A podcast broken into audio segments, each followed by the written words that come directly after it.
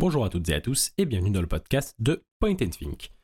Je suis Julien et aujourd'hui je serai accompagné de Brian pour lancer notre nouveau format, le Spotlight.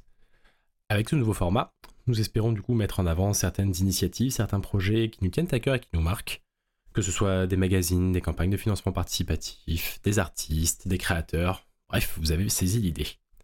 Pour ce premier épisode, nous allons du coup être accompagnés de Angelo Carreri, rédacteur en chef de Immersion, ainsi que de Paul Saïssé, qui s'occupe des campagnes de financement participatif pour Immersion.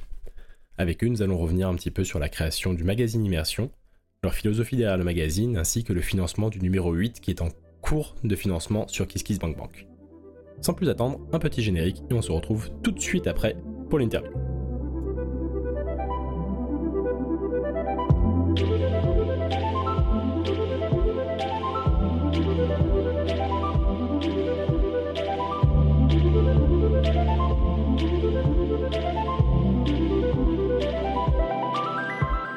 Bonjour Angelo, bonjour Paul.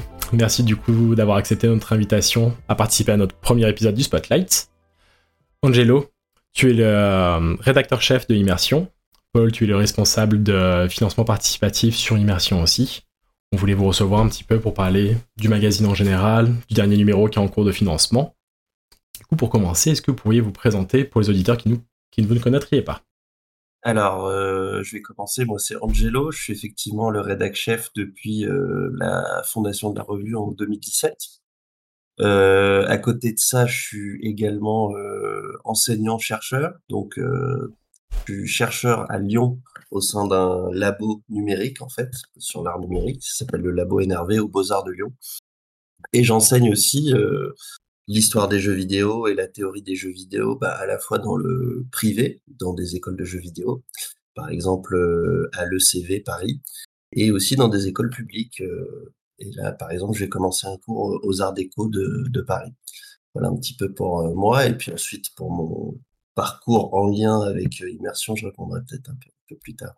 Et pour toi, Paul? Salut, du coup, moi c'est Paul, Paul Saïsset. J'ai rejoint l'équipe d'Immersion lors du précédent numéro, le numéro 7, Adolescence japonaise, euh, même si j'avais déjà un peu participé euh, sur le 5 avec une contribution. j'avais interviewé Gareth Damian Martin, que vous connaissez sûrement, lors de la sortie de son premier jeu, In, Other Waters. voilà. Et puis, bah, à côté de ça, en fait, j'ai ma boîte qui s'appelle Sans Tête et je fais de l'accompagnement sur du crowdfunding euh, pour de la presse indépendante. Donc en général, c'est plutôt de la presse euh, d'information générale et politique, quoi.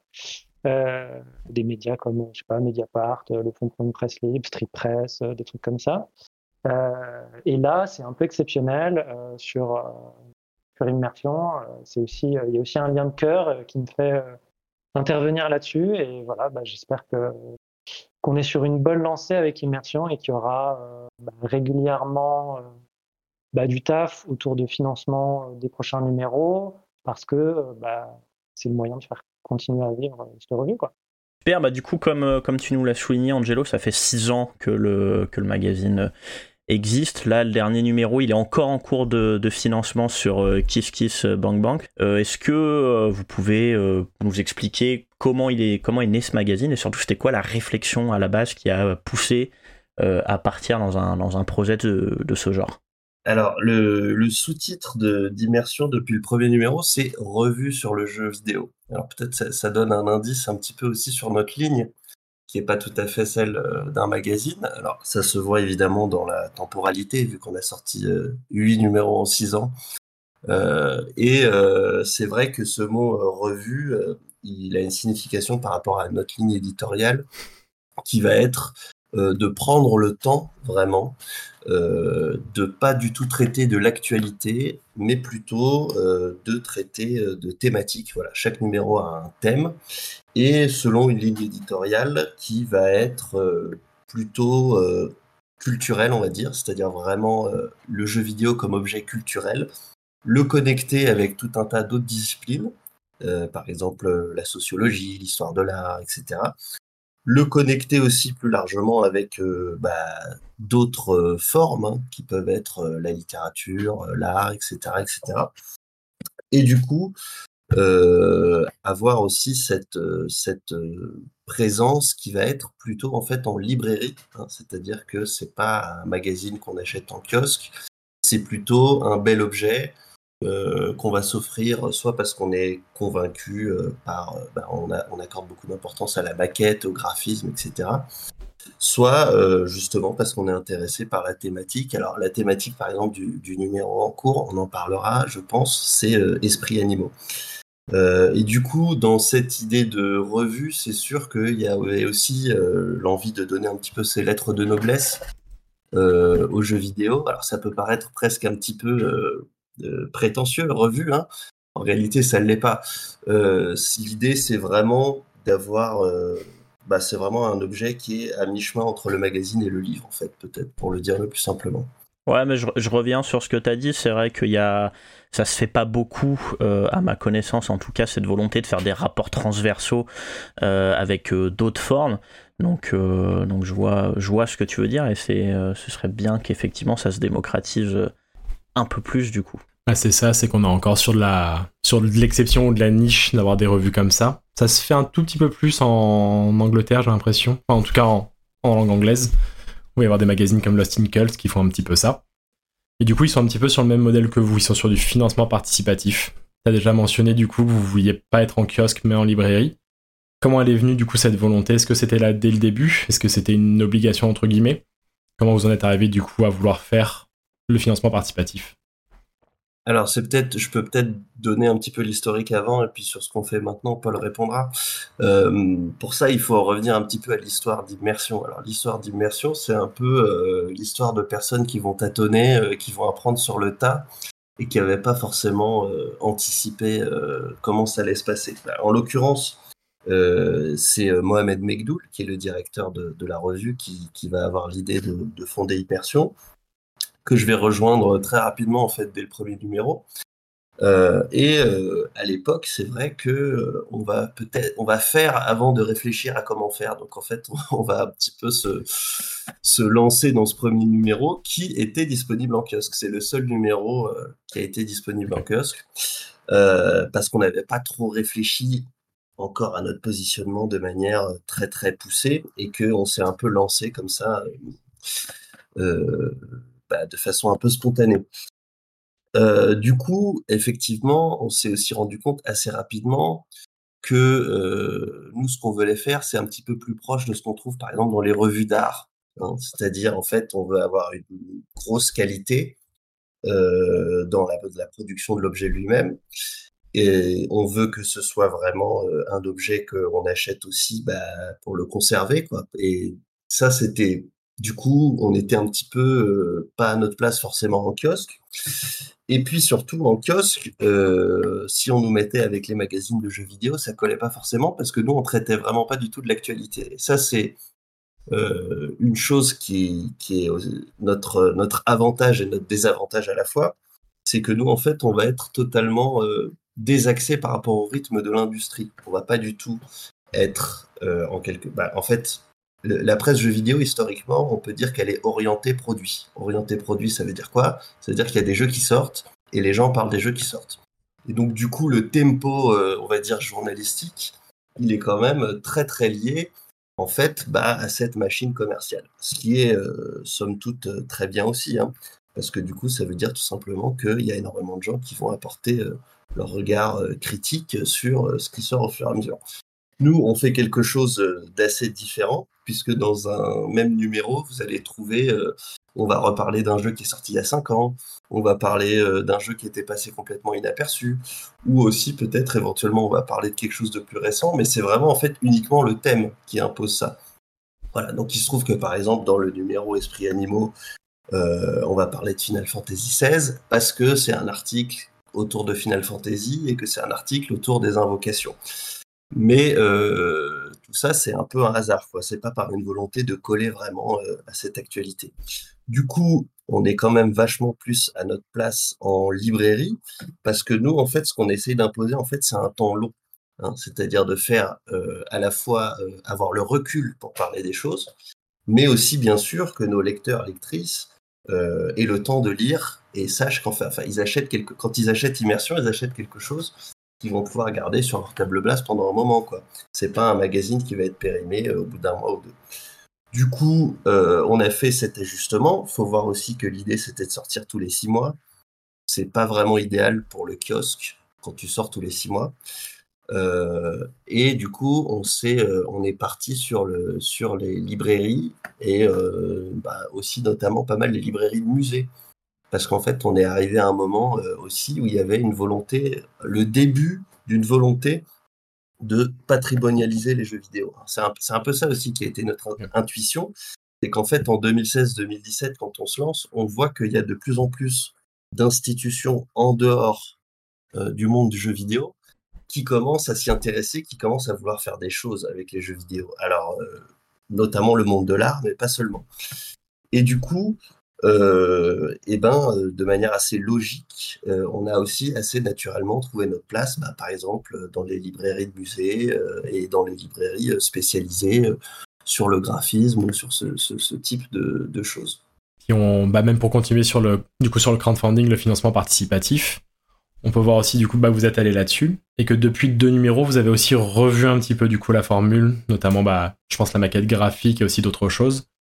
Que nous en dire un petit peu plus sur ces changements La manière dont on a repensé la maquette autour du numéro 7, euh, c'est aussi euh, avec ce repositionnement de vraiment comprendre, ok, on est un, très bel objet, objet de librairie, euh, objet qu'on a envie d'avoir dans sa bibliothèque. On on s'écarte du format magazine. Donc la maquette, elle se, elle se réduit un tout petit peu, elle s'épaissit aussi. Euh, et, du coup, c'est pour ça qu'on arrive sur, cette maquette-là. Et donc en fait, le, le, crowdfunding, le financement participatif, euh, il arrive à ce moment-là, en fait, où euh, Immersion en est à un peu plus de, un, peu plus de 5 ans d'existence. on sent une vraie reconnaissance dans le milieu, alors que, alors c'est marrant parce que la première campagne euh, a permis de vraiment euh, mettre le doigt là-dessus où on a compris. Euh, il y avait plein, de, il y avait plein de gens qui avaient immersion dans un coin de la tête, qui n'avaient pas forcément, qui n'avaient jamais forcément ouvert une des revues mais qui connaissaient le truc en se disant ah oui c'est ce truc trop stylé sur le jeu vidéo là euh, j'ai jamais j'ai jamais jamais ouvert ce truc mais euh, mais ça a l'air trop cool. Et, euh, et en effet le, la campagne sur le set a vraiment confirmé ce truc là et on a été incroyablement enfin très agréablement surpris de l'accueil notamment sur Twitter à l'époque avec énormément de, de, de, comptes dont on, dont on respecte beaucoup euh, la création de contenu, la vie, etc. sur, le web, euh, reprendre le truc et dire euh, allez-y, foncez, c'est de la balle, ou, même des gens, des créateurs ou des créatrices de contenu comme ça, nous dire eh ben, eh ben d'accord, ok, bah, du coup je prends l'intégralité des numéros là parce que ça fait très longtemps que j'en ai entendu parler et que je me suis jamais plongé dedans. Et qu'en tant que créateur ou créatrice de contenu là, je me dois de connaître votre production je pense à, un petit clin d'œil à Alice Sombre Ciel euh, qui, euh, qui, est arrivé comme ça sur le numéro 7. donc voilà, et en fait, ça c'est pour la partie un peu réputation de la revue. J'en parle aussi parce que moi ça a été mon entrée. Hein. Je suis arrivé, je suis arrivé sur le via le numéro 3 et enfin en tant que lecteur. Et en fait, j'ai été attiré par ce truc-là de waouh, c'est un, un, objet qui, qui sort du lot. Euh, comme disait Angelo juste avant, euh, quand vous avez en tête de la presse JV euh, et immersion à côté, ça ne matche pas. Quoi. Enfin, il y a un truc qui est vraiment hors cadre. les, screens en, en, couve, ce genre de truc. Enfin, il y a une grammaire visuelle en fait qui frappe au visage. Et moi qui suis, qui suis comment dire, bah, qui suis joueur, quoi, mais qui n'est pas, qui, n'est pas en même temps euh, client de presse euh, JV. Euh, et ben en fait ça me parle ce truc là et du coup et du coup c'est marrant parce que ce, la première campagne a vraiment a vraiment confirmé cette sensation de c'est un truc à part quoi c'est un truc à part et donc pour revenir à la, campagne de crowdfunding en fait ce que ça ce que ça là où ça où ça a du sens pour immersion c'est que en fait ça va permettre sur, à partir du numéro 7 euh, tout simplement de rémunérer les gens alors que jusque-là, euh, bah, c'était beaucoup, beaucoup, beaucoup de bénévolat. Et en fait, il faut que, faut que les gens se rendent compte que, ben, on en parlait euh, avec Julien justement sur Point and Think, euh, c'est aussi ça. Euh, c'est aussi euh, beaucoup de bah, des gens qui donnent de leur temps, qui donnent de leur force de travail pour pour produire des objets, pour produire du contenu de qualité. Et ça, on a un milieu j'y vais en France qui est qui est extrêmement riche, mais qui est extrêmement précaire aussi. Il faut que les gens en prennent conscience.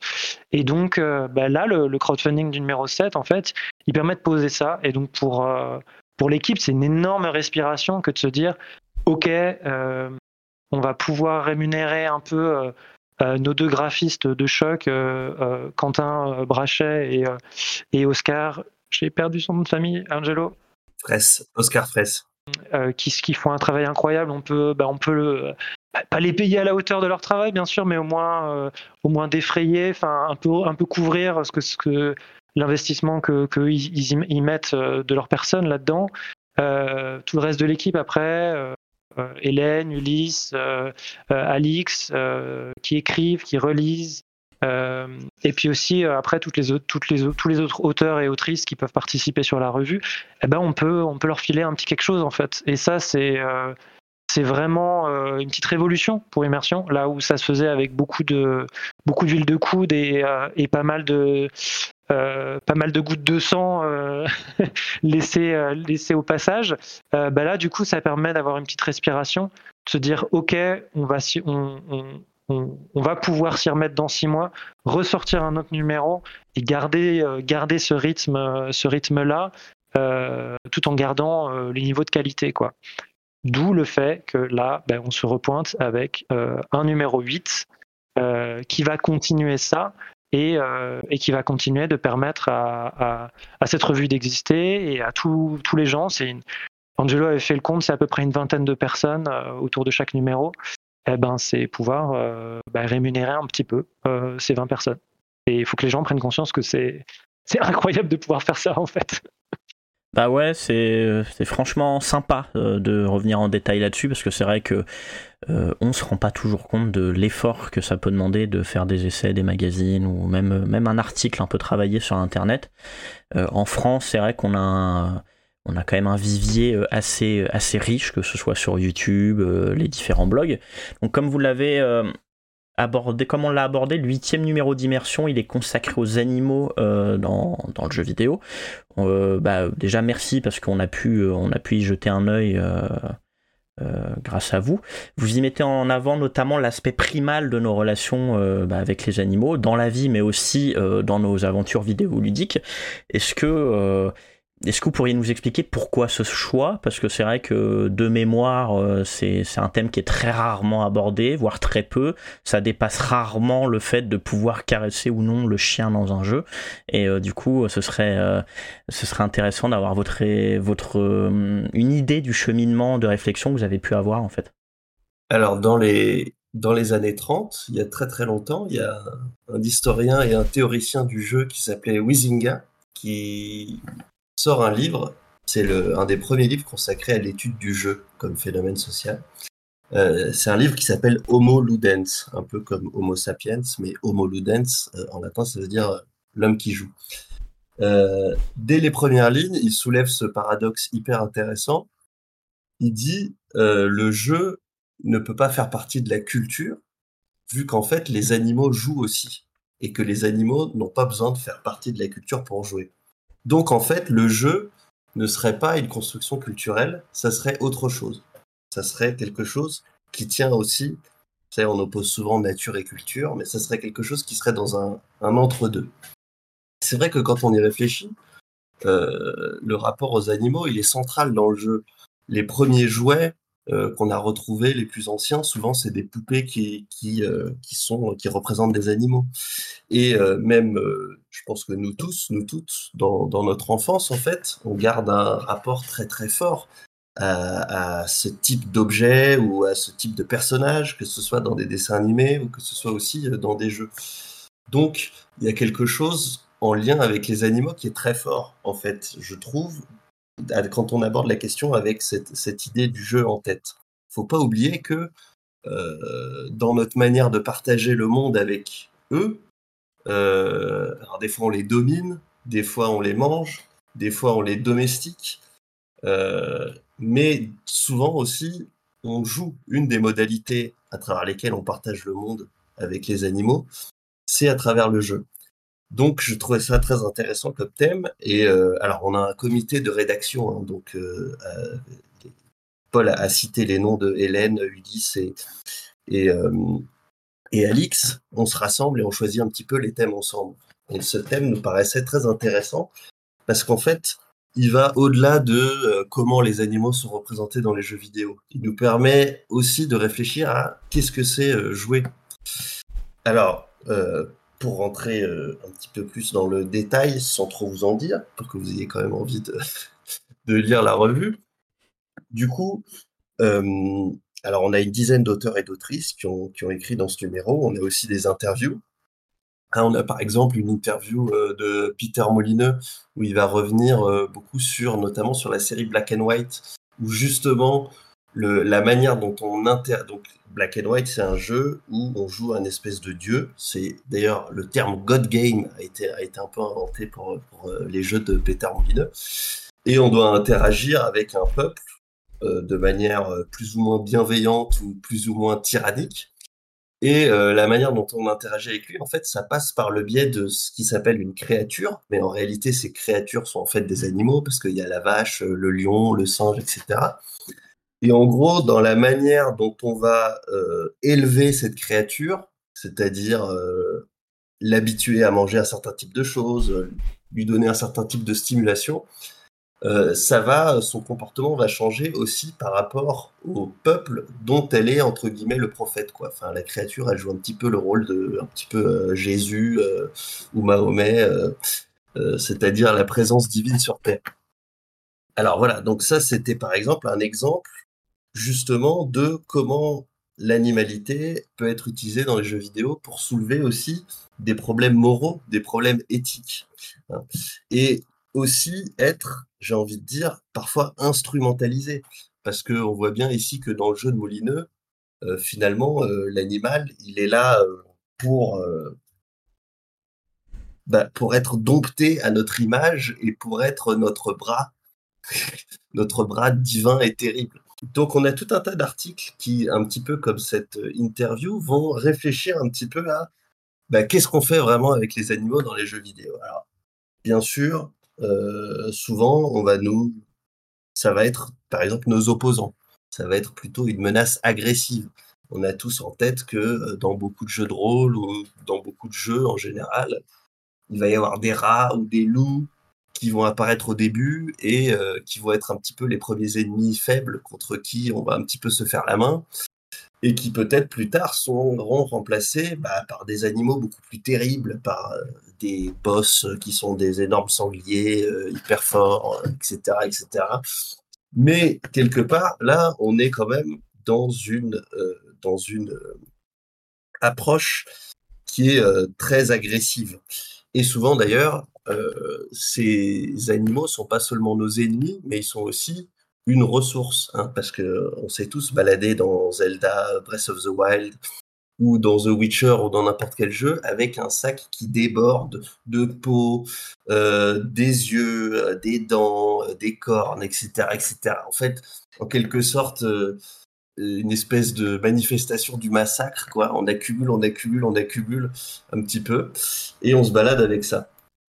Alors, à côté de ça, il y a plein d'autres positions qui vont être plus intermédiaires. Qu'en est-il, par exemple, de nos montures ou alors de nos familiers, de nos compagnons? Euh, Quel est le type de relation qu'on va avoir avec eux? Euh, Ils nous aident, mais est-ce qu'ils nous aident parce qu'ils ont le choix? Hein? Par exemple, quand je vais euh, attraper un cheval dans Red Dead Redemption 2 avec mon lasso, ou quand je vais l'éperonner pendant des heures pour qu'il court le plus vite possible, etc. Euh, on voit bien que dans ce cas-là, il nous aide, mais qu'il y a quand même un rapport qui est en fait profondément asymétrique. Et ça, je pense que c'est quelque chose de fondamental. Si aujourd'hui on pense aussi, en dehors des jeux vidéo, au rapport entre les humains et les animaux à une échelle planétaire, et qu'on regarde aussi ce qui s'est passé pendant les siècles derniers, on est dans une relation qui est très asymétrique. C'est-à-dire que, en fait, on a exploité les animaux. On a exploité On les a exploités comme une ressource, donc pour se nourrir, pour faire des bougies, pour se faire des vêtements, etc., etc. Et on les a beaucoup aussi exploités euh, comme une force de travail en fait. Hein. C'est-à-dire que à la fois il, faut du pétrole pour faire tourner euh, nos voitures aujourd'hui, mais à une époque pour faire tourner nos chariots, c'était la force de travail du cheval. Et ça, c'est quelque chose qu'on retrouve de manière très très euh, forte dans les jeux vidéo, qui ont souvent tendance à recréer ce type de modèle sans trop y réfléchir, quoi, mais de manière un peu spontanée. On a un très bel article là dans le, dans le numéro euh, d'Alix Desobio qui porte sur le jeu de survie euh, Ark Survival euh, Evolved et où justement elle explique de manière très belle que, alors au début, on est un petit peu à poil entre guillemets et on rencontre ces créatures, ces dinosaures, et il y a un moment d'émerveillement, il y a une rencontre, il se passe quelque chose assez rapidement, ça va devenir notre monture. Et puis après, c'est encore pire. Il va falloir qu'on commence à, euh, à accumuler, à construire. On va créer des fermes, une industrie, etc. Et là, c'est carrément bah, les animaux qui vont bosser en fait pour nous et qui vont à la fois nous fournir des matières premières pour en attraper d'autres et ensuite travailler à notre compte. Et on va devenir, en fait, on va entrer dans un phénomène d'exploitation totale où euh, on joue euh, bah, le bourgeois capitaliste qui pense juste à lui-même et à accumuler. Et puis bah, tous ces animaux, bah, c'est les prolos, c'est les prolétaires. Ils sont là juste pour nous donner leur force. Ça, il y a plein d'exemples un petit peu comme ça. Euh, un autre article intéressant qui, qui, est plutôt dans cette optique de déconstruire un petit peu ces représentations, c'est l'article d'Ulysse Mathieu sur les encyclopédies. Vous savez que dans les jeux vidéo maintenant, surtout dans les jeux vidéo en monde ouvert, c'est souvent obligatoire d'avoir euh, un bestiaire ou une encyclopédie. On peut penser ouais, un codex, un pokédex, etc. etc. les animaux, c'est vrai qu'on n'aime pas seulement euh, qu'ils travaillent pour nous, on aime bien aussi les collectionner. Et d'ailleurs, euh, le travail ben, des encyclopédistes et des naturalistes, c'est-à-dire en fait toutes les personnes en général occidentales qui au XVIIIe siècle, au XIXe siècle voulait euh, décrire et dessiner euh, toutes les espèces du monde, ben il y avait un petit peu ce, cette même idée-là, c'est-à-dire euh, l'idée bah, déjà de voir la totalité de ce qui existe et de pouvoir le faire voir aux autres. Ça sert à ça aussi de dessiner les choses, mais aussi de placer l'homme au centre du jeu, dans un monde qui en fait serait à sa mesure, parce qu'à partir du moment où tout est visible et à partir du moment où tout est décrit, bah, ça veut aussi dire que tout est exploitable. Hein. et en fait, ça veut dire que euh, chaque animal, c'est valable aussi ce que je dis en fait pour euh, les plantes hein, et pour les arbres. Chaque chose qu'on va décrire, ensuite, va pouvoir être exploitée, va pouvoir être utilisée. Donc, par exemple, les, tel type de chaîne pour faire tel type de bateau, tel autre type de chaîne pour faire, euh, on va dire, des rails, etc., etc.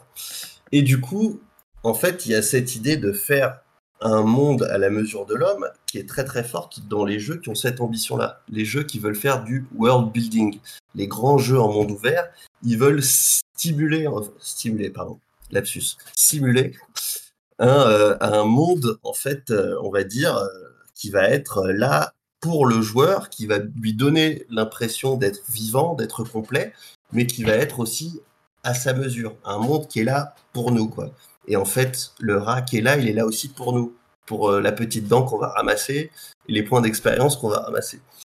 Donc du coup, c'est très intéressant ce, transfert en fait depuis euh, bah, entre guillemets euh, les auteurs et les scientifiques naturalistes des, des 17e et 18e siècles et la manière dont on le retrouve un peu sans filtre dans beaucoup de jeux aujourd'hui.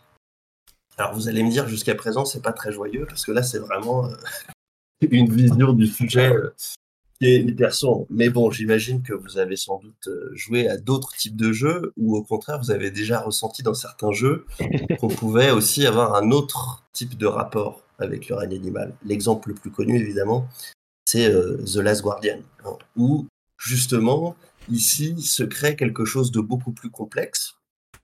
Alors, on a aussi un article sur le sujet, cette fois-ci écrit par Gabriel Bortsmeyer, qui lui explique que c'est justement le fait qu'on puisse pas communiquer, ou en tout cas pas communiquer avec le langage, c'est justement un petit peu ce dialogue muet, cette difficulté en fait euh, à communiquer avec Tricot, qui fait que lui, il va parler plutôt de symbiose, c'est-à-dire qu'en fait, les rôles vont devenir euh, beaucoup plus, peut-être pas égaux, mais beaucoup plus flous.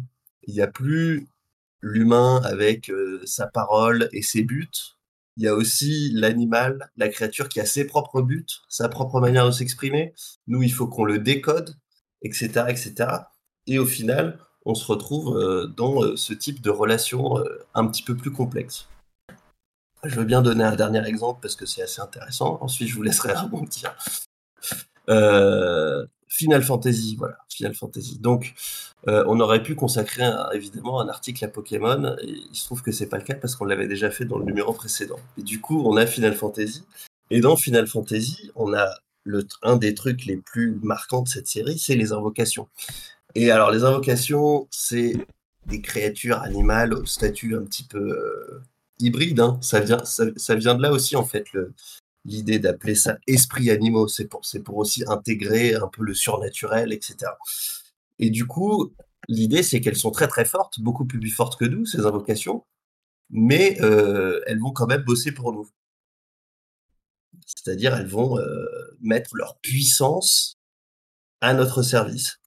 Souvent, d'abord, il faut les combattre souvent, en général, c'est un boss, et ensuite, une fois qu'on a battu le boss, ça va devenir notre invocation.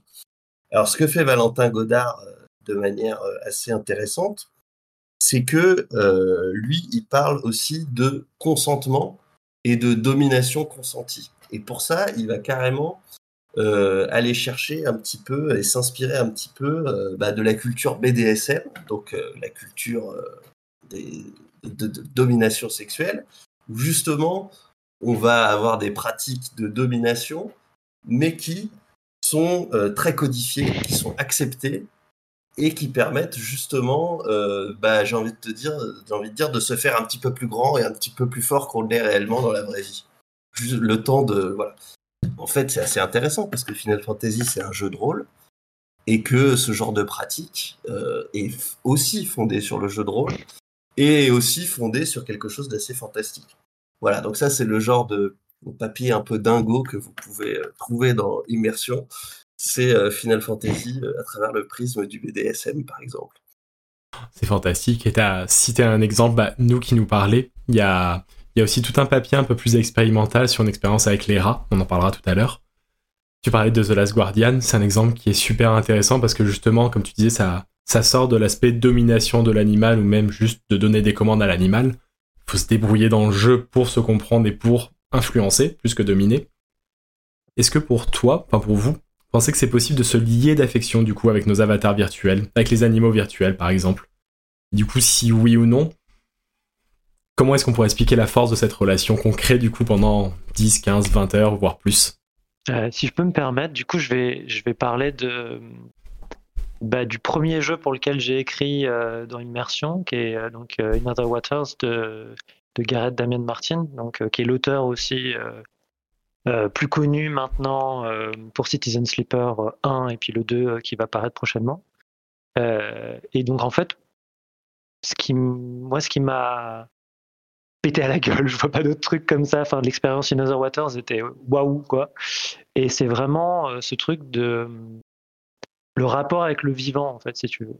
Et c'est un jeu qui, par son gameplay, euh, te fait sentir un rapport au vivant.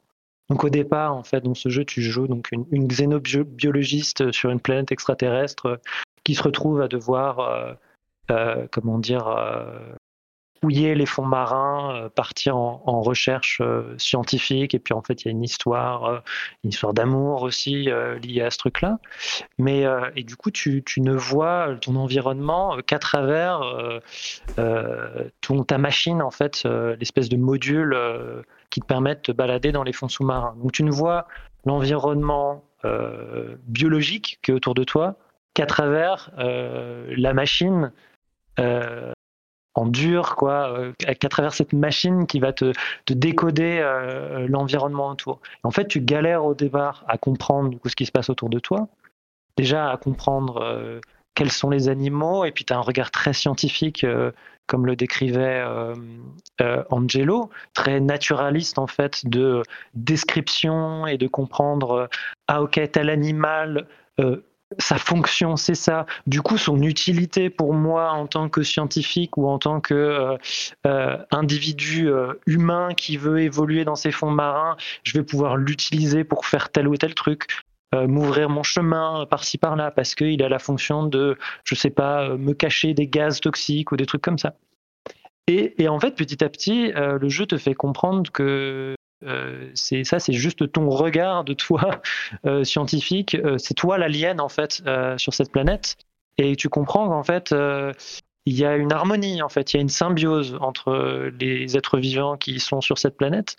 Et puis petit à petit, en fait, tu commences à comprendre que en fait, tu n'as rien à foutre là-dedans et que toute interaction que tu vas avoir avec cet environnement, il sera probablement plutôt catastrophique que, vraiment intéressant. Et tant que tu sortiras euh, tant que tu, tu resteras pas dans cette position de contemplation, euh, en fait, tu, ne pourras qu'avoir euh, une, relation qui devient asymétrique, en fait, comme, comme, disait, Angelo avant.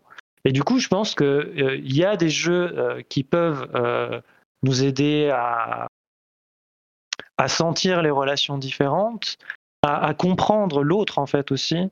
pour moi, c'est vraiment ça, c'est comprendre euh, cet, autre, cet autre être vivant, même s'il n'a pas, euh, on peut pas parler avec, on peut pas lui, pas lui s'exprimer, comprendre ses sentiments, etc. Mais on peut comprendre que il a un fonctionnement, euh, il a des besoins, et en fait les miens, ils peuvent entrer en, conflit avec les siens. j'ai un impact, j'ai un impact sur, sur cet être-là. Et, et, et, moi, je me, je me, situe en fait là-dedans. Je me situe, je, je, suis pas. Euh, je, ne peux pas juste consommer l'autre, en fait, il faut que je comprenne euh, cette, relation-là. Et donc, et donc ça, devient fou quand euh, il y a vraiment du, gameplay qui, nous fait sentir ça. Et je pense que c'est là où le jeu vidéo est un, médium particulièrement puissant. C'est que justement, quand ça se traduit dans le gameplay, parce que le gameplay, c'est ce que tu fais, toi, en tant qu'individu, avec ta manette, avec ton contrôleur, avec ta souris, euh, c'est toi qui agis en fait. Et du coup, euh, au moment où tu te mets à agir, bah, tu, le sens, tu fais l'expérience du truc. Et, euh, et, donc je crois qu'il y a des... Le jeu peut permettre ça, par cette expérience de l'action, il peut permettre de, de sentir, de se projeter, d'avoir de, l'empathie. Alors parfois, l'empathie, elle, on peut comprendre qu'elle est... comment dire bah, qu'elle est elle est, elle est complexe l'empathie parce que parfois on peut avoir de l'empathie, on peut avoir de l'empathie pour son chien, mais en fait son chien, ton chien, ça reste ton chien et en fait il reste complètement dominé par rapport à toi. C'est un peu, euh, c'est un peu la relation avec euh, avec Tricot dans The Last Guardian. Il y a aussi l'empathie pour cette bestiole, mais en même temps cette bestiole, elle reste quand même un peu, bon, on est dans une relation un peu pas si égale quoi. En fait, on n'est pas on n'est pas dans une relation d'égal à égal avec euh, avec cette, cet individu là. Et, et voilà, et je pense que le, le, le jeu a cette puissance-là de nous faire sentir euh, euh l'expérience de l'autre. Euh, ça, me, ça me fait penser à. Enfin, il y a, il y, a, y a, une superbe vidéo là qui vient de sortir de, de Pierre Levati euh, justement pour, pour parler de cette thématique-là, puisque c'est un peu notre complice et qui il a tendance là depuis, surtout depuis le, le précédent numéro, à, à, faire des vidéos pour raconter, euh, pour raconter euh, chaque numéro d'immersion, euh, imager le truc, nous projeter dans, dans, dans, dans des univers euh, vidéoludiques qu'on a déjà pu par, parcourir. Je pense aussi à une autre vidéo euh, d'un autre créateur qu'on aime beaucoup chez Immersion, c'est Nostalgeek, euh, avec a sa, vidéo sur la, représentation et la représentation notamment des, corps féminins. Et c'est la conclusion de sa vidéo, c'est justement quel, meilleur outil que le jeu vidéo pour, se mettre dans les bottes de quelqu'un d'autre, quoi de de quelque chose d'autre il faudrait rajouter là. C'est vrai que jusqu'à présent, on a surtout parlé d'exemples où on incarne euh, un humain ou assimilé, euh, et, euh, et, donc où l'animal apparaîtrait comme l'autre, comme une figure de l'altérité. C'est vrai qu'il y a certains jeux qui essayent de faire autre chose et qui essayent de nous faire incarner un animal. Et, alors là, on a toute une gamme entre le plus ou moins réussi et le moins bien réussi, parce que on peut faire un très très bon jeu où on incarne euh, un renard ou un faucon, euh, mais euh, si le jeu est pensé autour de mécaniques qui sont un peu utilitaristes et qui vont quand même tourner autour de, choses qui en fait sont humaines. Quoi. C'est pas, pas pour autant, même si on incarne un animal, que on va euh, réussir à comprendre un autre type de fonctionnement et réussir à comprendre une autre type de perception. Cela dit, il y a quand même des jeux qui y arrivent. Hein. C'est pas, mais euh, mais c'est pas évident. Tu parlais aussi de ce euh, cet article. Je reviens sur ta question parce que tu parlais de l'article Postra, donc de Stéphane de Goutin et Gwenola Wagon donc qui sont euh, deux artistes qui travaillent depuis hyper longtemps sur ces questions liées au numérique et à la manière dont on humanise ou euh, au contraire animalise le numérique. Je donne un exemple très bête, les voix des IA, c'est tout le temps des voix féminines euh, qui sont très gentilles, très accueillantes, etc. Et ce qui est drôle, alors ils ont écrit en fait une sorte de d'expérience, parce que ça se, présente un peu comme un, livre dont vous seriez le héros, même si c'est pas vraiment interactif. Il n'y a, a, pas vraiment plusieurs chemins possibles. C'est plus une expérience de pensée où en fait on est un rat de laboratoire et on va passer à travers tout un tas d'expériences qui sont que des choses avérées. Eux, ils sont allés évidemment se documenter. Hein. Donc ça va euh, autour de euh, écouter Lady Gaga en boucle euh, pendant des heures ou ben nous faire conduire, nous, leur a une voiture. Et du coup, ce qui est assez intéressant, c'est que eux, leur hypothèse, c'est que vu que on teste absolument tout ce qu'on fait faire aux humains, on va d'abord le tester sur les rats, que ce soit euh, les machines, les médicaments, etc. Ben du coup, en fait, les rats deviennent une espèce de modélisation de notre futur. En fait, on peut apprendre qui sont les humains en observant les rats en fait. Et peut-être que les rats sont les humains euh, du futur. C'est un peu le, c'est un peu le, euh, ce qui se dégage de, de, cet article et qui est assez intéressant à mon avis. Ok, mais c'est, vous avez cité pas mal d'exemples et euh, c'est pour ça que j'aimerais revenir un peu sur le, magazine en lui-même, vous avez une grosse équipe euh, de, rédacteurs euh, de, qualité que vous, euh, que vous renouvelez souvent d'un numéro à l'autre d'ailleurs. Et euh, moi, je me demandais comment, comment est-ce que vous constituez votre, ouais, votre équipe, comment vous allez chercher, est-ce qu'il y a des valeurs spécifiques que vous recherchez chez les gens que vous approchez? Comment, comment ça se produit un peu tout ça? Alors, il, y a, il fut un temps euh, où, euh, sur certains numéros, je pense par exemple au numéro 2 ou numéro 3, où il y avait même des appels à contribution. Ça, c'était un, petit peu presque sur le modèle un peu universitaire. C'était un peu, bah, on a ce thème, envoyez vos propositions. À l'époque, c'était important parce qu'il y avait aussi envie de, de voir un petit peu euh, qui y avait, en fait, qui avait envie d'avoir cette approche un peu nouvelle. Et d'ailleurs, c'est assez cool parce qu'on a plein de, de personnes qui ont écrit leur premier article, le premier article de leur vie euh, dans, dans Immersion, euh, comme Paul, et qui ensuite en ont écrit d'autres chez nous, voire même des livres. Je pense par exemple à Pierre Lovati, dont on parlait tout à l'heure. Sauf erreur, a écrit euh, ses premiers articles dans Immersion, et là vient de publier un livre chez Third sur Final Fantasy VII Remake. Donc il y avait un peu cette volonté. Après, on le fait plus trop aujourd'hui parce que Maintenant, c'est quand même, on va dire, constituer un petit peu un réseau. Euh, et du coup, aujourd'hui, on va plutôt être sur le modèle de la commande. Donc, on va plutôt, euh, en fonction de telle ou telle thématique, se dire, tiens, ça pourrait intéresser euh, un tel ou une telle. Quelles sont les qualités qu'on recherche? Mais je pense que ça, c'est les mêmes. Hein. Vous pouvez poser la question à, à Kevin de JV Levague ou à Julie de Canard PC, ils vous diront la même chose. Euh, un, savoir très bien écrire, et ça, c'est beaucoup plus difficile que ce qu'on croit. Il y a beaucoup de gens qui parlent très bien, qui réfléchissent très bien et qui sont très intéressants, mais écrire, ça reste aussi une technique, en fait, très précise. Et deux, bah, proposer des angles originaux. Hein, et euh, parce que, en fait, euh, il y a des très bons sujets, mais qui sont, en fait, le sujet auquel tout le monde a pensé et que moi je reçois cinq fois par an. Euh, voilà. Une réflexion sur la difficulté de Dark Souls, ça m'inquiète, ça m'intéresse pas en fait. Parce qu'en fait, ça peut être intéressant, mais c'est déjà fait, euh, c'est euh, tout le monde le propose tout le temps, etc., etc. C'est pas. Moi, ce que j'aime un peu, c'est quand il va y avoir un décalage. Par exemple, je, je, pitch le sujet du numéro, par exemple, à Pierre-William Frégonèse, et il me dit comme ça du tac au tac, ah ouais, bah moi je vais faire euh, un article sur les cochons, euh, les cochons dans les jeux vidéo, la représentation du porc dans le jeu vidéo, voilà. Et là, je dis, bah voilà, banco. C'est pas, c'est, un peu inattendu, c'est un peu nouveau. Donc, c'est un peu ça, les deux critères. qualité presque littéraire, j'ai envie de dire. Et puis aussi capacité à aller sur des sujets qui sont un peu inexplorés ou, décalés ou originaux, quoi. Et même dans le numéro, le thème principal du huitième numéro, c'est autour, bah, comme on disait, des animaux dans le JV. Mais il y a aussi tout un dossier sur les conditions de travail dans le monde du jeu vidéo. Et le crunch, c'est un sujet, qu'on revoit de plus en plus souvent depuis les dernières années, sur les double A et même les triple A.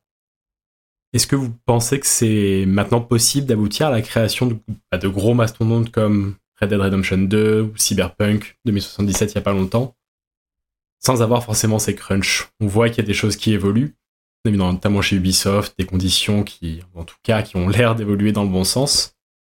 Est-ce que vous avez l'impression qu'on va un petit peu là-dedans quand même? Je... Alors, l'hypothèse un petit peu pessimiste que je fais dans ce dossier, hein, c'est que en fait, euh, on ne parle pas que d'Ubisoft ou de Rockstar. En fait, aujourd'hui, euh, les petits créateurs indés ou créatrices, euh, ils sont soumis au même crunch qui vont s'imposer à eux-mêmes, non pas par plaisir, mais parce que c'est comme ça qu'on fabrique un jeu vidéo. Alors, pas forcément comme ça, mais souvent comme ça et c'est lié tout simplement aux réalités du marché, aux réalités économiques. On l'oublie souvent en fait qu'elles sont les mêmes parfois. Hein, pour le, en fait, la scène indé et les gros jeux vidéo, en fait, ils se retrouvent tous les deux sur Steam et ils se retrouvent tous les deux face au même public qui va un jour acheter Baldur's Gate 3 et le jour d'après acheter euh, Chance of Senna et encore c'est encore c'est distribué par Focus donc on va dire que c'est un jeu indé privilégié mais en gros la manière dont les jeux sont financés, la manière dont ils sont produits et la manière dont ils sont marketés, c'est la même pour une toute petite structure d'une personne ou pour une structure de 3000 personnes. C'est juste une question d'échelle. Alors, dans ce dossier, je, me permets d'en parler parce que pour le coup, c'est moi qui l'ai rédigé. Je, me permets de, de, réfléchir en fait sur deux points. Le premier point, c'est au-delà euh, de l'industrie créative et du fait qu'il puisse y avoir des très très grosses euh, boîtes qui vont euh, en fait maltraiter leurs employés, qui vont interdire les syndicats, qui vont obliger les gens à cruncher. Mettons ça de côté parce que c'est très bien documenté. Il y a des gens comme Gotos qui font un travail énorme sur, ce, sur ça, etc. Et moi, de toute façon, je suis pas journaliste. Je n'ai pas cet angle-là. Mais moi, ce que je voulais, c'était décaler un petit peu ça et me dire, mais en fait, est-ce que en fait, créer un jeu vidéo, c'est pas aliénant par définition aujourd'hui? ça, ça, peut paraître un peu, un peu extrême. Hein. Encore une fois, c'est une expérience de pensée. Mais en fait, je me dis, est-ce qu'il n'y a pas dans la manière dont aujourd'hui on fabrique un jeu vidéo euh, quelque chose d'inhérent qui va pousser les gens vers l'épuisement euh, et euh, vers toute autre forme de difficulté? Alors, par exemple, il y a la question de la, création collective, en fait. Souvent, un jeu vidéo, ça va être plein de gens qui travaillent, et souvent, ces gens vont pas avoir de droit de regard sur ce qu'ils ont créé, en fait. La notion de propriété intellectuelle dans les jeux vidéo, elle fait que eh ben, il peut se passer ce qu'on a vu avec Disco Elysium, même si l'histoire est très complexe euh, et qu'il y a plein de versions différentes et qu'il y a un procès en cours sur lequel je ne me prononce pas.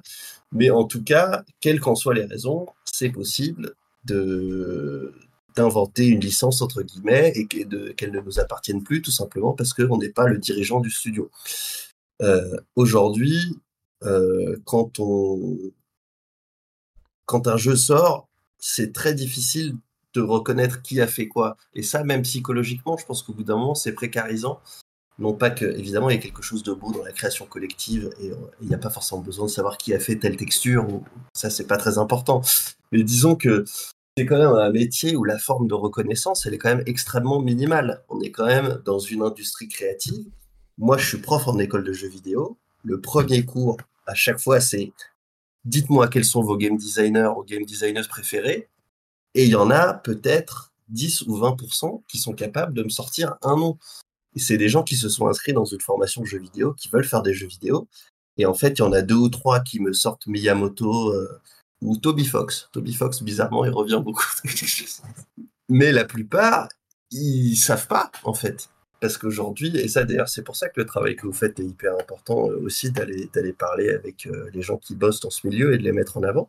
Ouais, pardon, c'est ce qu'on s'est dit, parce que c'est vrai que ça faisait partie d'une de nos bases de réflexion. Autant tu vas prendre le cinéma, par exemple. Euh, je pense que même quelqu'un qui va au cinéma euh, tous les trois mois, il peut te citer une dizaine de réalisateurs. Si t'es un peu plus calé, tu vas même pouvoir ressortir des noms de directeurs photo ou de ou euh, directeurs de lumière. Autant dans le jeu vidéo, c'est vrai que t'as quelques noms qui qui circulent. Tu peux citer Kojima, Druckmann, Yoko Taro, Sakaguchi, mais rapidement tu vas être en mode ah j'ai adoré euh, tel jeu, mais je suis pas capable de dire qui a travaillé dessus. Et puis c'est des stars là, ce que tu cites.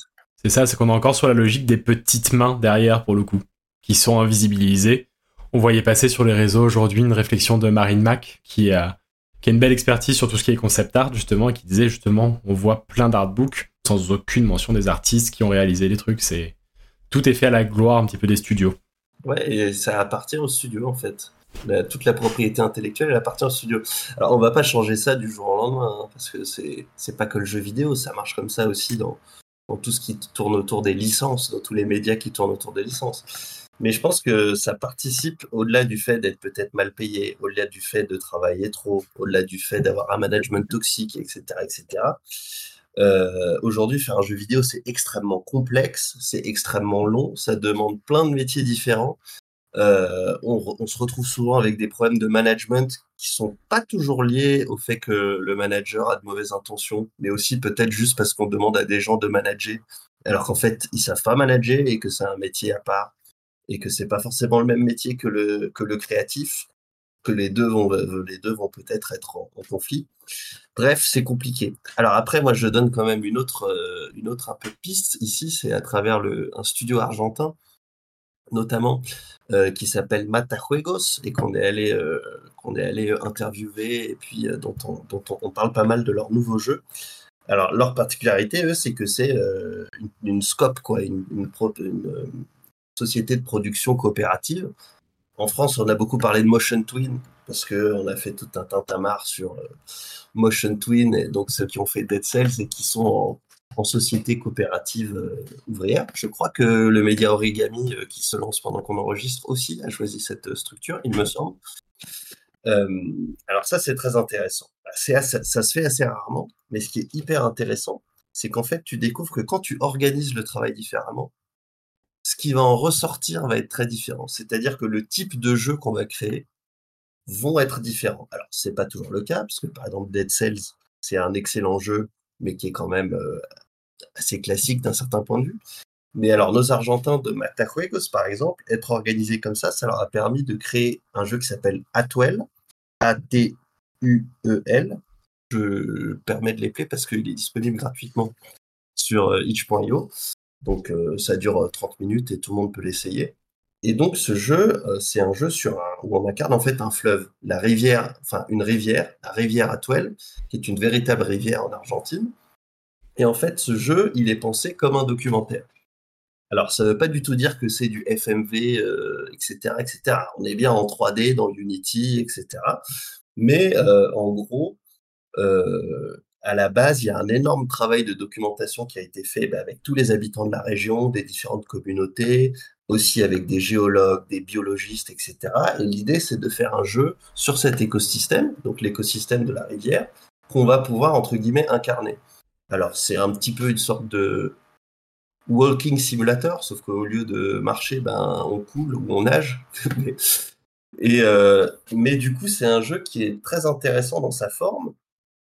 Et ce que m'expliquait notamment, ce que m'expliquait pardon, notamment Pablo, euh, qui fait partie de Matajuegos, c'est qu'en fait, ils peuvent se permettre de faire ce type de jeu, ce type de jeu documentaire, donc de forme nouvelle, bah, notamment parce qu'il se finance d'une manière complètement différente par rapport à ce que ferait un studio indé euh, classique. Bah, par exemple, ici, le financement est institutionnel. Il est euh, lié justement euh, et aussi au circuit du cinéma et donc de la, du financement de documentaires, etc., etc. Bref, du coup, ils se mettent en scope et ça leur permet aussi de faire des jeux novateurs. Et moi, j'y crois beaucoup à ça, en fait. Je pense que s'organiser différemment, ça, permet aussi de faire des jeux qui vont avoir un propos complètement aussi nouveau et différent. Non, je voulais rebondir là-dessus parce qu'on a parlé, on, a fait un tout petit pas de côté en parlant du cinéma et je trouve super intéressant juste de dire deux mots. Euh, parce que l'histoire du cinéma a des trucs à nous dire aussi là-dessus, en fait. Euh, et la gueule de la production cinématographique actuelle euh, qu'on a, en fait, elle est en train de se rapprocher petit à petit euh, de la production JV, en fait. Parce que ça, c'est lié à une, plateforme, à une plateformisation de l'industrie. Bah, bien sûr, tout le monde, Netflix, Disney+, Apple TV, etc. bah, en fait, vous avez bien vu, quand vous regardez des films sur Netflix, trouver le nom euh, du réal, de la réal, c'est compliqué. Euh, connaître le cast, alors connaître un technicien sur, le, sur, un, sur un tournage, voilà, c'est complexe. Hein. Il faut aller sur Wikipédia, il faut, faut, quitter la plateforme. Quoi. et, et, ces trucs-là, en fait, ça, ça, ça, produit le même rapport très, très massifié en fait, au contenu culturel. Et si, si je fais un, un, un tout, petit, un tout petit flashback, en fait, d'autres euh, c'est pour faire le parallèle avec ce que dit Angelo sur euh, des, formes d'organisation du travail peuvent produire euh, des, types de contenus vidéoludiques différents, ben, en fait, on le voit aussi que des, formes d'organisation du travail au sein d'une industrie vont produire un rapport différent au contenu même qu'on produit. Donc là, je vous parlais du cinéma des plateformes d'aujourd'hui. si on monte un peu en arrière, en France, on a une histoire dans les années 70 avec euh, la nouvelle vague. Les gens connaissent tous ce truc-là, mais la nouvelle vague, c'est aussi, euh, euh, c'est pas que des, des, des, auteurs, des réalisateurs qui sortent de nulle part comme ça. C'est une politique en fait. Et c'est, en France, on a appelé ça la politique des auteurs. Et derrière, ben, je boucle la boucle avec ce que dit Angelo. Il y a du financement institutionnel. Il y a un truc qui s'appelle le CNC aujourd'hui, d'ailleurs, qui finit, qui, on a de la chance de ça, qui refile de la thune pour des projets JV aujourd'hui. Le, CNC, c'est une institution qui se monte euh, justement euh, parce que l'État français veut financer la production cinématographique et va ponctionner de la thune sur l'intégralité des billets de cinéma que les gens consomment. Donc, avantage quand tu vas avoir euh, le dernier blockbuster américain d'une production étrangère, donc tu payes ta place et il y a une partie qui, est reversée à la production de la production nationale. Et donc ce, ce modèle, en fait, il est tellement vertueux qu'aujourd'hui, euh, le CNC, c'est un, un, joli euh, trésor de guerre et il finance même le JV, en fait. Bah, bah, c'est vrai, enfin pour le coup moi je vis euh, je vis à l'étranger, c'est vrai que la, production cinématographique irlandaise est pas très ah, elle, pas ouf, pas en termes de qualité, mais en termes de contenu. En France, on a le cinéma, je pense qu'on est le cinéma européen qui survit le mieux euh, à la domination américaine. Il y a des pays qui essayent euh, d'avoir euh, le même modèle que nous, parce que oui, même si des gens ne vont pas forcément les voir en masse, et bah oui, aller voir le dernier Marvel, ça permet indirectement de financer un film comme, comme Le règne animal, par exemple. et du coup, tu, tu, tu, me permets de faire une transition sur la, sur la question que je voulais poser. Donc ça, c'est parfait. Parce qu'on voit que la scène indépendante dans le jeu vidéo, ça prend de plus en plus de, place, on va dire. On en parle de plus en plus. Euh, on a de beaux succès critiques et commerciaux. Tout à l'heure, Angelo, tu as cité euh, Chance of Scénar, par exemple. Euh, quand on voit l'explosion démesurée justement des budgets des AAA, on voit qu'il y a des grosses pointures comme Sean Layden par exemple qui s'en inquiète. Maintenant, le moindre AAA va coûter 150 millions si ce n'est plus. Est-ce que vous pensez qu'avec les indés, peut-être le retour en grâce même des AA, euh, des double A, pardon, on peut justement être à l'aube, euh, on va dire, de, comme a connu la France dans les années 60-70, tu as mentionné, une sorte de nouvelle vague dans le jeu vidéo qui serait portée par, euh, par ces indépendants, CAA, et qui pourrait qui, essaye en tout cas de créer des jeux qui sont moins aspirés par ces logiques de marché. moi, j'ai une lecture un tout petit peu plus un tout petit peu différente parce qu'effectivement aujourd'hui les, jeux indés prennent de plus en plus de place. Oui et non, parce qu'en en fait, euh, pour un ou deux jeux qu'on retient chaque mois, il y en a quand même des dizaines de billets qui passent complètement à la trappe. Euh, et deuxièmement, ce qui est un petit peu terrifiant aujourd'hui, c'est que le succès critique ne correspond absolument plus à un succès commercial. Euh, il y a eu un excellent papier sur euh, Canard PC hein, sur le sujet, sur la crise du jeu indé. Et moi, de mon côté, j'ai le même son de cloche. Hein, les gens que je connais autour de moi euh, qui font du jeu indé, sauf quand ils sont protégés par un gros éditeur qui va un peu les, les baquer. Bah, en fait, sont tous un petit peu terrifiés parce que là, en ce moment, on a des excellents jeux qui vont. Donc, tout le monde va dire que c'est génial, tout le monde va parler, et tu regardes les ventes, c'est peanuts. C'est lié à plein de trucs. Hein. C'est lié. Alors évidemment, si tu es sur un Game Pass ou autre, tu, couvres tes arrières. Tu as une espèce de somme fixe, etc., etc. Mais grosso modo, en ce moment, c'est la crise et c'est très difficile de financer ces jeux. Hein. Je peux vous dire qu'il y a énormément de d'indés qui ont déjà sorti des jeux et qui là maintenant cherchent de l'argent ou un éditeur pour en financer d'autres et qui ont vraiment beaucoup de difficultés.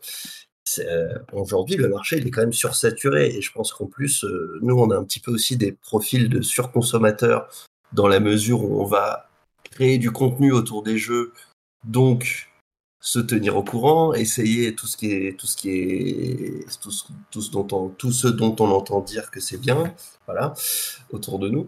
Mais euh, globalement, la masse du public va squatter un jeu service ou va squatter un jeu en ligne pendant un an sans toucher à rien d'autre. Et c'est aussi, euh, c'est aussi ça la réalité. Donc le jeu indé, je pense qu'il a connu, c'est des phases quoi. Moi pour moi, il est dans une phase un peu difficile là en réalité. Et je pense que il serait, je vous allez recevoir beaucoup de, développeurs indés euh, sur votre podcast. Euh, qui auront peut-être pas toujours forcément envie de vous dire je galère, les marches, les ventes c'est pas si bien que ça, ça marche pas si bien que ça, etc. Qui se comprend parfaitement. Hein. Mais euh, en off, euh, bon, ça rame quand même. Hein. Et je suis pas sûr que le Chant of Scénar, je suis sûr que chez Focus, ils se frottent bien les, mains parce qu'ils ont un très beau succès critique, etc. etc. Faudrait aller voir les ventes. Je, je sais pas, je suis pas au courant, mais mon avis, c'est pas mirifique par rapport au, euh, au coût, ne serait-ce qu'au coût humain. Je pense qu'il aura des ventes sur le long terme parce que euh, j'espère, euh, mais parce qu'il a, il a la chance d'être poussé un peu par des journalistes comme Jason Schreier, comme Blomberg, qui il y a une semaine, je crois qu'ils ont refait un article pour dire que c'est le meilleur jeu de l'année, il faut y jouer. T'as Sea of Stars qui a également un très gros succès. Je pense qu'à terme, il, il, va peut-être frôler le million le million de d'acheteurs. Donc oui, dit comme ça, c'est c'est pas énorme quand on voit des Spider-Man à 30 millions, mais euh, un million de ventes pour un jeu qui a commencé en Kickstarter, c'est quand même un, quand même un, beau succès. C'est sûr, mais c'est plus que la pointe de l'iceberg en fait. Là, on parle de deux ou trois jeux pour la rentrée sur les, milliers et les milliers qui sortent dont on n'entend pas du tout parler. Moi, j'ai discuté euh, de mon côté avec certains développeurs indés pour. as parlé du Game Pass, euh, qui pour le moment on va dire, aiment ce genre de, système parce que ça leur donne une sécurité financière. Ils sont, plus tributaires de l'angoisse euh, de regarder euh, comment, vont se passer les ventes le jour du lancement parce que, grosso modo, dans les 3-4 jours de lancement de ton jeu, tu peux savoir à quelle chose tu vas être mangé. Euh, maintenant, c'est vrai qu'il y a toujours une crainte qui revient. C'est pour l'instant le Game Pass et le PS Plus quand ils décident de sortir un indé Day One, ça paye bien. Ça, des fois, ça rembourse. Des fois, la quasi-totalité du coût de production. Mais la question en suspens, c'est jusqu'à quand? Jusqu'à quand ils vont être aussi sympas avec nous? Jusqu'à quand euh, euh, on va nous faire ce genre de proposition? Donc euh, oui, je, comprends ce que tu veux dire. Puis on a vu la fragilité du modèle quand on a eu toute la crise de Unity le mois dernier. Ça a été vraiment on change, on change le modèle économique. T'avais toute une scène indépendante qui pouvait s'écrouler du jour au lendemain pour le coup. Donc c'est ça montre à quel point aussi la scène indépendante est tributaire malheureusement. Et puis les gros aussi, hein, parce qu'il y a tout un tas de gros studios qui lancent des gros jeux très chers qui se foirent, mais complètement. C'est un business qui est difficile, hein, parce que on peut faire un petit peu le, comparatif. Alors ça va vous paraître bizarre, mais avec le monde de l'édition, avec les livres, en fait, aujourd'hui, se publie 4 à 5 fois plus de livres que dans les années 70. Et euh, pour un public de lecteurs et de lectrices qui malheureusement a diminué. Donc en fait, force est de constater qu'aujourd'hui, quand vous rentrez dans une très bonne librairie, vous allez acheter un ou deux livres, mais en fait, vous êtes dans un océan de, de production qui est souvent euh, mal financé, euh, etc. Et ça, c'est un peu pareil dans les jeux vidéo. On a aussi des, des jeux euh, qui sont plutôt des gros jeux, bah, dont les ventes sont pas forcément au rendez-vous. Bah, c'est le côté, on va dire, un peu je vais dire pervers, c'est que maintenant, il euh, y a tellement de moyens de diffusion que moi, demain, si je veux faire un jeu, alors je, mettrais, vu que j'ai aucune base, je mettrais peut-être 15 ans à le sortir, mais euh, je pourrais essayer, euh, c'est facile d'avoir accès aux outils, je, peux, je peux payer un Unreal Engine ou quoi, je peux le mettre après en diffusion sur Steam, et du coup, tout le monde peut essayer de se lancer, et oui, ça crée des années où... la dernière fois que j'avais jeté un oeil, je crois que c'était en 2021, il y avait eu quoi allez, peut-être 33, 35 000 jeux qui avaient été publiés sur l'année. Euh, moi, euh, si je joue à une trentaine de jeux dans l'année, c'est une très très grosse année. En fait, le risque, c'est qu'on se retrouve à avoir un espèce de biais du survivant collectif, quoi. Et que du coup, tout le monde est persuadé que il y a moyen d'émerger, quoi, tu vois. Il y a moyen d'être la pointe de l'iceberg et, qu'en fait, euh, les, rares personnes qui se retrouvent à la pointe de l'iceberg soient là, tu vois, fiers, les bras levés en mode ouais, c'est moi, j'ai gagné, je suis trop fort, je le mérite, quoi. Alors qu'en fait, c'est juste une espèce de succession de coups de bol, coups de chance. Euh, en fait, j'ai l'impression que ce dont on discute là, on pourrait l'appliquer à, tellement de milieux. Ça me fait penser au, YouTube, c'est que ça aussi, quoi. En fait, euh, le, nombre de créateurs de contenu, on en a, on a donné quelques noms là d'ailleurs, et, franchement, euh, allez, allez regarder les productions parce que c'est vraiment très très bien ce que ces personnes font. Mais, euh, mais c'est déjà eux, euh, c'est pas. Euh, je pense pas que ça soit des gens qui soient dans un confort gigantesque par rapport à leur production. C'est énormément, énormément d'efforts aussi en plus de, maintenir la production qu'ils font. Et, et, et, en fait, les gens qui sont plus gros au-dessus, c'est rien du tout en fait par rapport à la quantité de gens qui vont tenter de produire du contenu, de tenter de faire des choses de qualité autour du JV. Non, complètement. Puis pour rebondir sur ce que Brian disait, puis même sur YouTube, même sur le cinéma, surtout globalement, il y a un accès aux outils qui est faramineux comparé à avant. du nombre de tutos en ligne qu'on peut trouver, n'importe qui peut essayer de faire n'importe quoi. du coup, bah, même pour revenir un petit peu sur le magazine, vous avez le choix de faire une revue, du coup pas un magazine, autour du jeu vidéo. Pourquoi du coup avoir voulu se mettre dans l'industrie du jeu vidéo par le biais de la presse et de l'édition, plutôt que par exemple monter un studio de jeux vidéo, faire de la production, partir sur un autre pendant du jeu vidéo? Pourquoi avoir choisi du coup la revue spécifiquement? C'est lié un petit peu, je pense, à l'histoire euh, personnelle des gens qui l'ont créé. Il faut savoir que, alors Mohamed Megdoul, le premier directeur, enfin qui est toujours directeur, mais je veux dire qui est fondateur, je disais le premier dans le sens fondateur, et, euh, le premier graphiste à l'époque qui était Louis Yeglé, c'était deux personnes qui avaient fait les arts déco à Paris qui donc avait un profil qu'en fait ne venait pas, il venait pas du monde du jeu vidéo, il venait plutôt de ce monde, euh, on va dire, euh, un peu plus généraliste des écoles d'art public qui vont avoir tout un tas de compétences sur tout un tas de médias différents.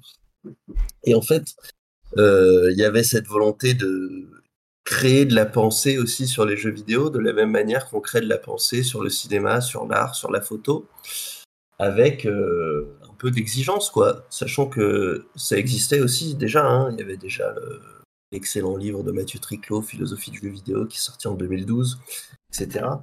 Mais euh, l'idée là, c'était peut-être de créer un lieu en fait, parce que en fait, une revue, ce que je vais dire peut paraître bizarre, mais une revue, c'est aussi un lieu de sociabilité. C'est aussi une communauté de personnes qui écrivent, qui réfléchissent, qui pensent, qui organisent des festivals, qui organisent des expos, etc., etc., et qui, euh, autour de la revue, vont créer euh, une certaine manière de parler d'un sujet. Et, euh, et, ça, c'est ce que permet un petit peu la revue. Et justement, ça permet peut-être, je pense, un peu un pas de côté par rapport à l'industrie. Ça veut dire que on est indépendant, on n'a pas besoin de l'argent de l'industrie. Alors, je dis pas qu'on n'a jamais rien fait. Hein. On a déjà fait un papier pour Ubisoft il y a des années de ça, etc. Mais on a, on a complètement arrêté parce que ça ne convenait pas du tout. Mais euh, c'est vrai qu'aujourd'hui, on a. Alors, c'est difficile, c'est difficile de faire chaque numéro, c'est difficile de le financer, c'est difficile de le vendre. Mais malgré tout, on a cette force énorme, c'est que notre modèle économique réside sur nos lecteurs et nos lectrices. Voilà. Donc euh, la revue, elle coûte son prix, elle coûte 30 euros, ce qui aujourd'hui est le prix un petit peu d'un bah, livre euh, qui a de la gueule. Ça coûte 30 euros aujourd'hui, c'est le prix du papier. Et du coup, euh, en fait, paradoxalement, on peut avoir un tirage qui est pas mirobolant parce que vous vous doutez qu'on n'a pas le tirage du canard enchaîné hein, ou autre mais euh, et en même temps euh, de réussir à nous financer sans avoir besoin de pub, sans avoir besoin d'appartenir à un groupe de presse, sans avoir besoin d'acteurs privés, etc., etc. Là où aujourd'hui c'est très difficile euh, et quelque part on voit bien que aujourd'hui les les ce qui est le plus consommé autour du jeu vidéo c'est toujours c'est surtout de la vidéo et du streaming Et aujourd'hui, on a y compris d'excellentes personnes qui vont avoir un regard critique, mais qui vont quand même être sur un modèle de sponsor, de partenariat, etc., etc. Alors, est-ce que ça fausse? Je ne sais pas si ça fausse. Hein. ce qui compte, c'est pas tellement ça. Ce qui compte, qu'en fait, c'est que fait, les, éditeurs aujourd'hui, ils veulent juste que qu'on regarde des gens jouer à leur jeu. Ils s'en foutent un peu de ce qu'on en dit, en fait. Du moment que tu as du airtime, du moment qu'on en parle, par exemple Starfield, il y a eu euh, plein de chroniques de vidéastes qui étaient plutôt négatives, plutôt euh, pas hyper enthousiastes. Pas grave, ça fait des vidéos de 30 minutes, on voit le jeu, ça tourne il y a eu des tonnes de vidéos sur Starfield plus que, plus que de raisons. Euh, mais du coup, c'est marrant que tu en parles. Euh, et en plus, tout ce que tu as expliqué par rapport euh, à votre financement, votre fonctionnement, ça rejoint ce que nous disait Johan Villard, qui, est le fondateur de SIC, et qui, qui, avait accepté de participer à notre premier numéro de, de l'Agora dans lequel on avait notamment parlé de l'état actuel de la presse, on a parlé de la pratique des tests, des, influenceurs, des créateurs de contenu, des connivences qu'il peut y avoir euh, des fois avec euh, euh, les éditeurs. On a aussi essayé de parler des alternatives indépendantes pour maintenir une réflexion de, qualité et en tout cas originale sur le médium qu'est le jeu vidéo. Vous, vous pensez quoi de la, de la situation actuelle? Plutôt de l'état dans lequel est le, est le milieu du, de, de, la presse vidéoludique. Sans forcément porter de, de, jugement de valeur, mais est-ce que vous vous y retrouvez ou pas du tout? Bah, J'en pense paradoxalement du bien en fait. J'ai l'impression, en fait, il y a eu un certain nombre de catastrophes successives. Moi, personnellement, pour moi, c'était le rachat de Gamecult, hein, parce que c'était euh, mon média. Alors, j'ai un tout petit peu écrit deux articles dessus, mais j'étais surtout, hein, avant tout, un lecteur, euh, quelqu'un qui regardait GK l'émission. Et vraiment, quand ça, quand ça a été racheté, pour moi, c'était la catastrophe. Pour moi, le Gamecult, c'était le Mediapart du, du, jeu vidéo, quoi. Et en fait, paradoxalement, je crois que finalement, euh, on s'en sort pas si mal parce que les gens qui restent, les survivants, donc les gens qui font JV, euh, les gens qui font Canard PC, euh, les gens qui montent aujourd'hui Origami, etc ben, malgré tout, ça reste quand même des gens qui ont une certaine éthique et qui ont envie de faire les choses d'une certaine manière. Ça reste souvent des survivants euh, d'une industrie qui les a peut-être un petit peu trop fatigués, qui les a peut-être un petit peu broyés, peut-être pas, mais ou radicalisés. Et du coup, en fait, euh, bah, en fait, en termes de qualité, quand on voit ce qui se fait chez Canard PC, chez JV même euh, Jeux vidéo magazine, avec l'arrivée de Raphaël Lucas, a quand même un petit peu changé ligne éditoriale. Euh, moi, je suis euh, plutôt content de ça. Hein. Et puis là, je ne suis pas en train de regarder Origami parce qu'on enregistre en même temps. Euh, ils font leur première, mais on va, on va voir ce que ça donne. Moi, je trouve que tout ça, c'est très intéressant et que c'est des gens de qualité qui font des bonnes choses. Alors après, ça concernera toujours une frange du public, peut-être plutôt âgée, euh, et ça a ses limites. Et en tout cas, tous mes collègues qui sont dans le papier, dans la presse papier, euh, comme moi, je le sais, euh, ils rament, ils galèrent. Et d'ailleurs, c'est pas pour rien que tous, ils font des financements participatifs, pas forcément sur chaque numéro quand c'est mensuel, mais sur des numéros spéciaux, sur des livres qu'ils font, etc. Voire des levées de fonds comme l'avait fait Canard PC, juste pour, pour tenir. Et globalement, là, on parle de gens qui sont quand même indépendants. Euh, tout ce qu'on cite là, c'est des gens qui sont indépendants. Donc euh, ça représente peut-être qu'il faudrait avoir plus, peut-être qu'il faudrait avoir plus de commentaires, plus de personnes différentes, plus de, de ce type de médias. Mais je suis plutôt satisfait globalement. Je pense qu'aujourd'hui, quand on veut s'informer sur les jeux vidéo et que on est, euh, on a cette démarche d'essayer d'aller chercher un peu l'information là où elle va, elle va, être de qualité, il y a énormément de journalistes de très bonne qualité. Donc je suis plutôt, je suis pas trop désespéré, plutôt optimiste quand même. Bon, on va arriver sur une, euh, une dernière question un petit peu pour conclure. Euh, est-ce que vous pouvez nous parler un petit peu du coup du, futur pour vous? On est encore en plein milieu de la, du financement du huitième numéro. Est-ce que vous pouvez nous parler un petit peu de l'après, si vous avez des événements qui vont arriver? Il y aura un nouveau numéro, j'espère. Qu'est-ce qui vient pour vous? Oui, il y a des événements. Alors là, la campagne, elle va durer, elle dure encore environ 20 jours, donc euh, on a besoin de vous. N'hésitez pas à venir sur notre page KissKissBankBank. Ensuite, on sera présent sur des salons. Donc, euh, notamment, on sera présent le week-end du 8 novembre sur le salon Offprint à Paris. On sera présent aussi toujours à Paris pour le lancement de la revue. Et là, pour la première fois, on va aller dans une librairie. Le but, c'est vraiment de mettre une revue de jeux vidéo dans une librairie qui n'est pas du tout une librairie euh, de jeux vidéo euh, ou de littérature de l'imaginaire. C'est euh, le Mont en l'air, une super. le Mont en l'air, c'est dans le 20e arrondissement, une super librairie du 20e arrondissement, où le 22 novembre, on présente la revue. Après, en ce qui concerne la suite, ben, en fait, oui, il y aura probablement un numéro qui va sortir dans six mois. Et puis, comme à chaque fois, il faut l'inventer. Euh, ça, c'est en cours. C'est un peu la cuisine. Je ne peux pas trop en parler. Et puis, la nécessité de se réadapter à chaque fois. Parce que là, je vais, je vais passer la parole à Paul. Hein, mais c'est vrai que euh, le crowdfunding, c'est à la fois un outil un peu génial. Et à la fois, ça nécessite d'être toujours sur le grill, de toujours euh, tout remiser à chaque fois, de toujours solliciter les gens à chaque fois. Et du coup, euh, c'est un modèle qui pour l'instant marche pour nous, mais c'est très difficile de dire où on sera dans six mois ou dans un an, parce que c'est à chaque fois, il faut refaire tout le boulot. En fait, c'est pas mal parce que du coup, on a parlé. Euh, c'est cool que vous ayez abordé euh, le sujet des, conditions de travail dans le JV parce qu'en fait, ça nous a permis de, brosser un peu un, tableau hyper large en fait entre euh, les, gens qui se retrouvent euh, à faire les jeux, ceux qui se retrouvent à en parler, à, faire du contenu dessus, etc. Et, du coup, on s'inscrit hyper. Enfin, je pense que là, dans la tête des gens, ça va être assez clair la manière dont, la revue Immersion s'inscrit.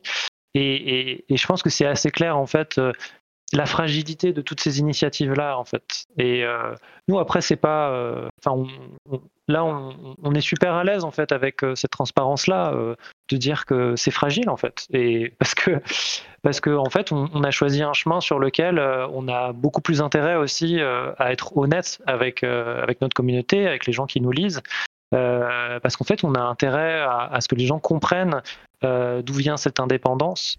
Le, mince fil sur lequel elle tient, euh, et ça, euh, bah ça le, crowdfunding, c'en est vraiment l'expression. Euh, aujourd'hui, il faut que les gens se rendent compte à quel point tout est, en effet, comme dit, comme dit Angelo, on est sur le grill à chaque fois. Et ça, c'est vrai, c'est vrai pour nous, alors directement sur la revue Immersion, quand chaque numéro, du coup, on va, se, on va faire un crowdfunding. Mais en fait, c'est tout aussi vrai. Il, a parlé de Canard PC, qui a dû faire une collecte il n'y a, pas si longtemps que ça, euh, parce qu'ils étaient vraiment dans la mouise. Euh, bon, bref, je vais. Et du coup, ce tableau, il n'est pas. Euh, comment dire il a rien de dramatique en fait, mais il faut que les gens, mais en même temps, il faut que le public comprenne les risques. Et donc j'en revenais tout à l'heure à, ce truc de, en fait, on, a peut-être tous un biais du survivant collectif là, mais il faut que les gens se rendent compte, il y a un risque de malade qui est pris par tout le temps par des gens alors en plus là, on parle même pas des trajectoires personnelles avec euh, euh, des gens qui, qui, peuvent se mettre dans la merde pour, euh, pour produire des pour produire certains contenus parce parce qu'ils veulent le faire et du coup ils vont se sous-payer, avoir des problèmes perso, etc. Enfin bon, là je soulève à peine le couvercle du truc, mais c'est pour dire à quel point il y a besoin en fait du soutien des lecteurs aujourd'hui sur des lecteurs, des spectateurs, des auditeurs euh, sur ces contenus-là. Et euh, c'est pour ça que moi, je fais le taf que je fais sur, à, aider euh, des médias à, récolter de la thune auprès du grand public. C'est que c'est qu'il y a un besoin énorme. Et, c'est, et, en même temps, c'est très beau parce que du coup, ça replace la responsabilité du type de contenu, du type de presse, du type de jeux vidéo qu'on a, auquel on a envie de jouer, lire, regarder, faire, euh, parler, etc. Ça le replace dans les mains des gens, et ça c'est quand même assez beau, mais en même temps c'est fragile, quoi. Et, euh, et du coup, c'est bah, le chemin qu'on a choisi pour Immersion. Euh, alors on l'a choisi, en même temps il n'y a pas vraiment d'autre solution parce que c'est soit ça continue comme ça, soit, soit ça s'arrête en fait aussi. et après c'est bah, on, assume quoi, on assume là-dessus. L'horizon, je pense, en termes financier pour, euh, pour une revue comme Immersion, c'est de se solidifier et de faire en sorte que on soit à l'équilibre euh, ben, un peu plus facilement à chaque numéro. Aujourd'hui, c'est encore un peu une bataille, mais, mais je suis persuadé, vu la qualité de la revue, et moi, moi j'ai débarqué là-dedans à cause de ça, je suis persuadé que que, la revue trouvera, stabilisera une communauté, une communauté régulière et suffisamment solide pour, pour pouvoir avoir, avoir de beaux jours. Et, ensuite, on pourra basculer vers, je sais pas, de l'abonnement, des d'autres modèles comme ça qui, qui donneront plus de pérennité à, à, Immersion. Ça nous fera une bonne conclusion. Euh, vous remercier à tous les deux, Angelo et Paul, d'avoir accepté bah, de faire cette interview avec nous un petit peu, puis pouvoir présenter plus en profondeur Immersion. On espère euh, que tous les auditeurs vous aurez apprécié du coup cet échange. On va mettre en lien dans le podcast tous les liens pour le financement de la campagne en cours et un petit peu tous les liens qu'on a mentionnés du coup pendant l'épisode. Et on vous souhaite une bonne journée, on se retrouve très bientôt. Au revoir. Ciao. Salut.